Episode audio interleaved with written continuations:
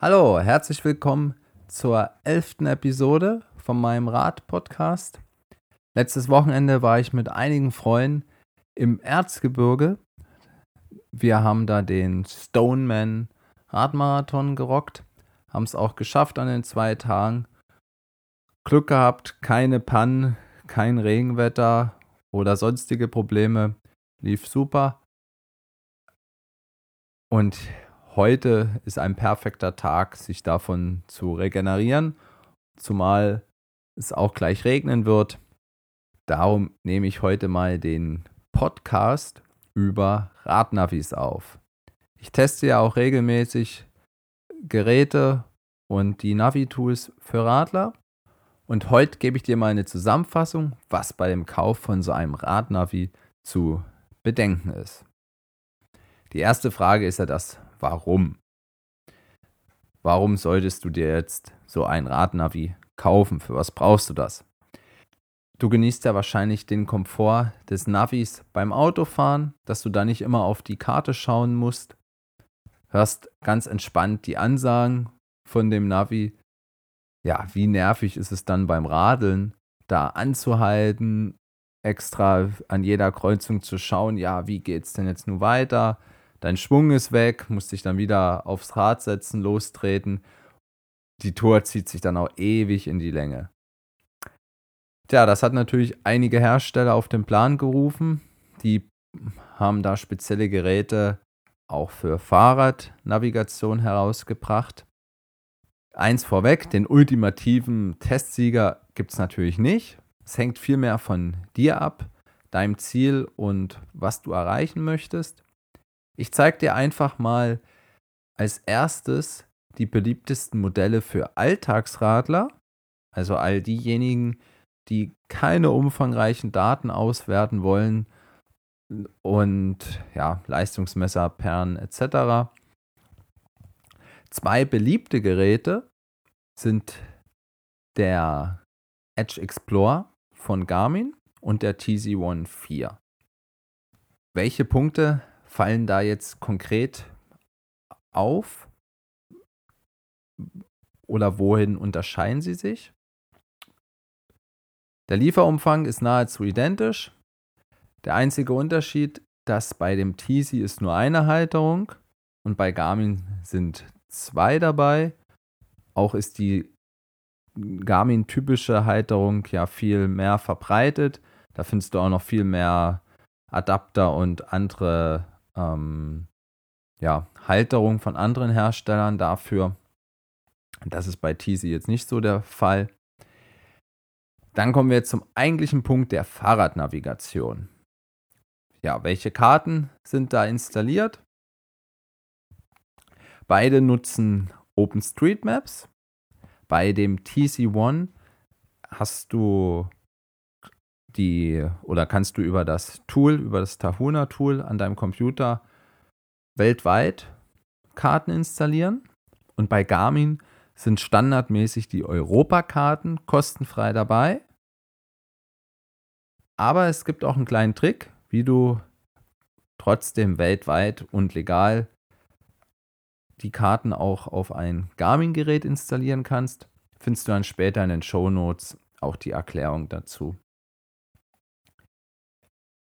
Interessant ist dann, dass Teasy bei jeder Navigation dir immer drei verschiedene Routen vorschlägt.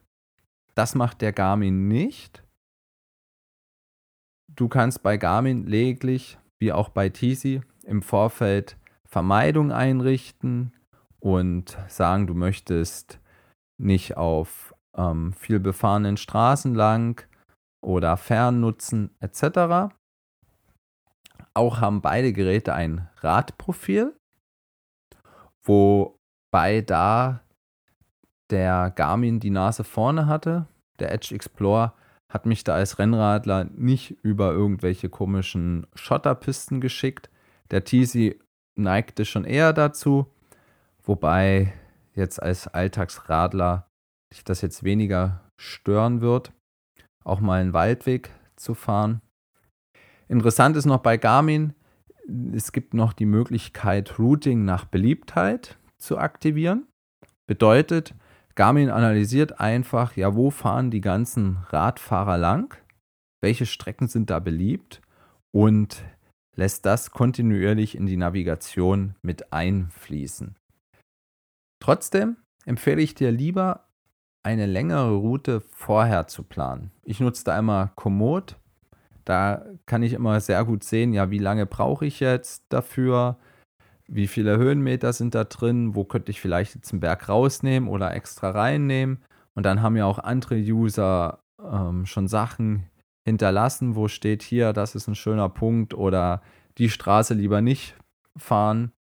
Das kann natürlich ein Gerät, egal wie toll und schlau das noch sein mag, nicht alles wissen. Ein weiterer Unterschied sind die Satelliten, die das Navi nutzt.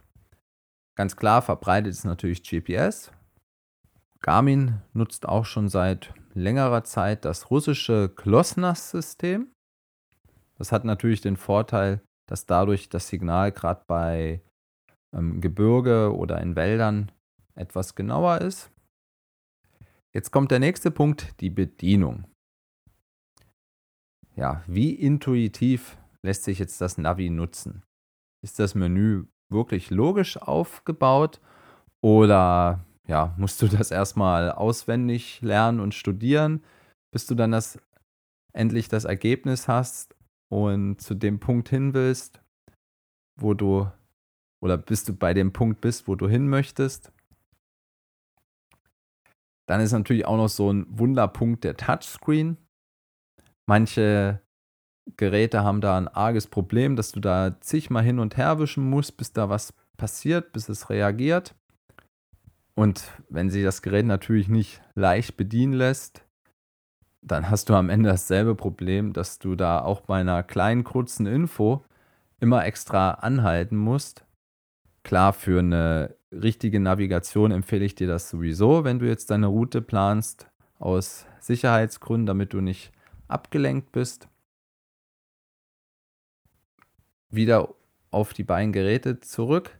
Da gefiel mir der Touchscreen vom Garmin besser. Irgendwie, ja, hat das Gerät besser reagiert, beziehungsweise die Menüpunkte sind irgendwie bei Garmin größer. Dafür hat allerdings das Tisi ein viel übersichtlicheres Menü. Gerade für einen Neueinsteiger kommt man da viel schneller rein. Bei Garmin muss man schon so ein bisschen wissen, wie es läuft. Dann geht das auch. Tisi hat auch noch das tolle Feature vom Easy Mode. Bedeutet, du aktivierst das und dann sind alle möglichen unnützen Features deaktiviert. Also dann geht wirklich nur noch die Navigation und nur rudimentäre Funktionen.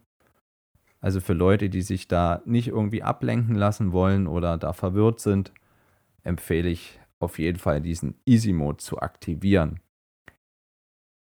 Was mich jedoch bei dem Teasy gehörig gestört hat, ist der Fahrradcomputer, beziehungsweise, dass du nur die Karte hast und wenn du jetzt auf die Fahrradcomputer-Funktion wechseln willst, also wie viele Kilometer du schon gefahren bist, wie schnell du fährst, etc., da muss man immer dann wieder rausgehen, wieder neu den Fahrradcomputer anwählen. Das geht bei Garmin besser. Du wischst einfach über den Touchscreen und bist sofort bei den Datenfeldern. Dann wischst du wieder zurück und siehst wieder die Karte. Natürlich vor einer Kreuzung poppt automatisch immer die Karte bei beiden Geräten auf, damit du weißt, wie du jetzt abbiegen musst. Ja, und dann so ein harter äh, Härtetest ist das Display beziehungsweise was erkennst du beim Display, wenn die Sonne kräftig drauf brezelt? Und da schnitt nämlich der TC schlecht ab. In dem Artikel siehst du auch mal ein Foto davon, beziehungsweise habe ich auch ein Video gedreht, wie das in, dann aussieht. Ja, also ich habe da eigentlich fast nichts mehr richtig erkannt. Du musst dann wirklich die Displayhelligkeit von dem TC aufs Maximum stellen. Vielleicht bringt da eine matte Folie noch Abhilfe, aber ich hatte jetzt keine mir extra bestellt dazu. Sonst jetzt in normalen Lichtumgebung ist es überhaupt kein Problem. Da erkennt, erkannte ich auch auf dem TC alles gut. Und auch wenn die Sonne ähm, so scheint, dass du als Fahrer sozusagen Schatten auf das Gerät wirfst, dann geht das auch noch. Aber nur wenn du andersrum fährst, dass die Sonne direkt drauf knallt, dann hast du mit dem TC wirklich keine Chance. Der nächste Punkt ist, der Akku, ist die Akkuleistung bzw. die Nutzdauer. Das macht natürlich auch keinen Sinn, wenn du jetzt, ich sag mal übertrieben, nur einen Vormittag unterwegs bist und dann macht das Gerät schon schlapp. Da reicht oder da kannst du natürlich dann auch ein Handy nutzen. Ich habe das mal probiert, habe beide Geräte auch mal ähm, auf einer längeren Tagestour im Test gehabt. Der Garmin schafft da eine kleine Idee mehr, beziehungsweise der Edge Explorer hat dieses Energiesparen, hm, ja, Energiesparmodus heißt das, drin. Das bedeutet, dass das Display sich automatisch ausschaltet und immer nur angeht, wenn du vor einer Kreuzung bist. Wenn das jetzt okay für dich ist, dann sparst du damit m, hm, extrem viel Energie, weil ja das Display den meisten Strom verbraucht. Die Route wird trotzdem im Hintergrund aufgezeichnet.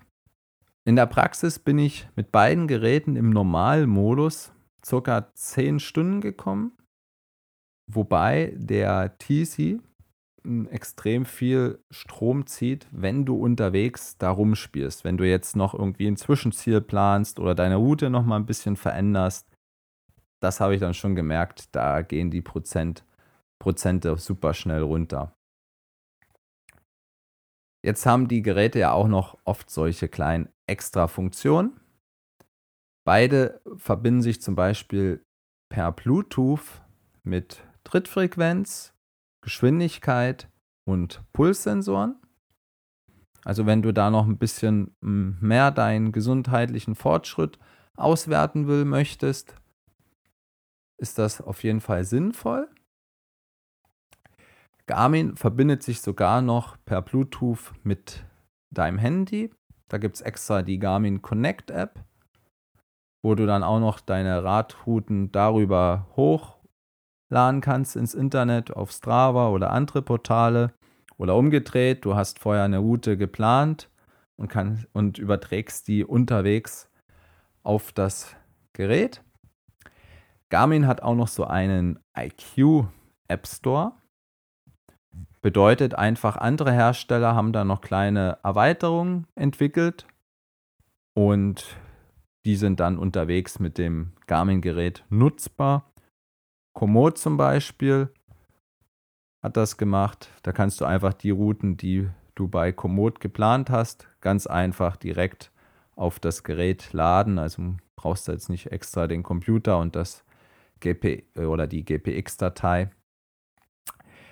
Dann unterstützt das Garmin Edge auch noch E-Bikes beziehungsweise das Shimano Step-System. Falls du das jetzt nutzt, siehst du dann, wie lang noch der Akku von deinem E-Bike hält und in welchem Gang oder welchen Assistent oder dein aktuelles Assistenzlevel du nutzt. Ja, als kleines Zwischenfazit. Also für mich lohnt sich schon die 30 Euro mehr auszugeben, um den Garmin Edge Explorer zu nutzen. Da bekommst du wirklich einen besseren Radcomputer und ich war auch echt überrascht. Also der ist nicht bloß nur für Reiseradler, die da vielleicht mit dem Tracking-Bike irgendwelche bekannten Radwege abfahren, sondern auch für alle anderen, die so Spaß am Radfahren haben, aber jetzt nicht unbedingt bei Strava die Live-Segmente brauchen und sich auch kein Powermeter kaufen wollen oder irgendwelche ähm, komplexen Trainingsintervalle, unterwegs fahren, für die reicht der Garmin Edge Explorer total aus und der ist im Verhältnis zu den anderen Geräten viel günstiger. Der TC One kostet aktuell 160 und der Edge Explorer so circa 195 Euro. Trotzdem lohnt sich der TC, wenn du dich jetzt wirklich nur auf die Navigation hm, konzentrieren willst, du wirklich nur das brauchst, dann reicht der auch vollkommen aus. Ja, dann gibt es auch noch ein paar andere Alternativen. Das Kobi Bike System hat vor, einigen, vor einiger Zeit versucht, das alles zu revolutionieren und haben einfach eine Halterung konstruiert, wo du dein Handy reinsetzt und darüber dann alles Mögliche steuern kannst mit Beleuchtung, ähm, ist ein Lautsprecher drin und auch Navigation. Ich habe das auch mal getestet, um es gleich vorwegzunehmen. Ich war jetzt nicht so super begeistert, aber für mehr schau einfach in den Artikel rein. Dann hat Garmin auch noch die Oregon-Serie, die eigentlich mehr zum Wandern bzw. auch zum Geocaching ausgelegt ist. Aber mit einer extra Halterung kannst du den auch am Fahrrad nutzen.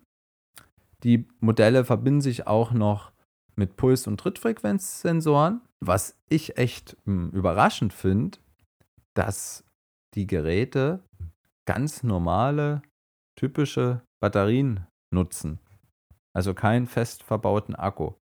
Gerade wenn du jetzt länger unterwegs bist, könntest du da den leicht tauschen Sonst geht es natürlich jetzt beim TC oder beim Garmin Edge Explorer für eine Mehrtagestour. Wenn du da jetzt keinen Strom unterwegs hast, irgendwo campst, kannst du dir noch eine Powerbank mitnehmen. Geht das natürlich auch. Ja, jetzt kommen wir zum nächsten Punkt. Für all die, die gerne umfangreiche Funktionen brauchen, wie schon erwähnt, zielgerichtet nach Intervallen trainieren, vielleicht sich die Live-Segmente von Strava anzeigen lassen wollen oder einen richtigen Leistungsmesser haben. Dann lohnt sich ein Blick auf jeden Fall auf die Geräte von Garmin, dem Edge 820, beziehungsweise jetzt ist da schon das neue, das 830er Modell rausgekommen. Oder der noch größere Bruder, der Edge 1030. Die sind am Ende identisch wie der Edge Explorer, bloß dass die halt noch viel mehr Features haben, die ich dir dann auch direkt in den jeweiligen Testartikeln vorstelle. Sigma Sport hat im Herbst 2018 auch ein, endlich mal ein richtiges Radnavi mit Farbdisplay herausgebracht. Der Akku hier hält allerdings nicht ganz so lange wie jetzt beim Edge 1030, aber dafür ist das Gerät auch um einiges günstiger.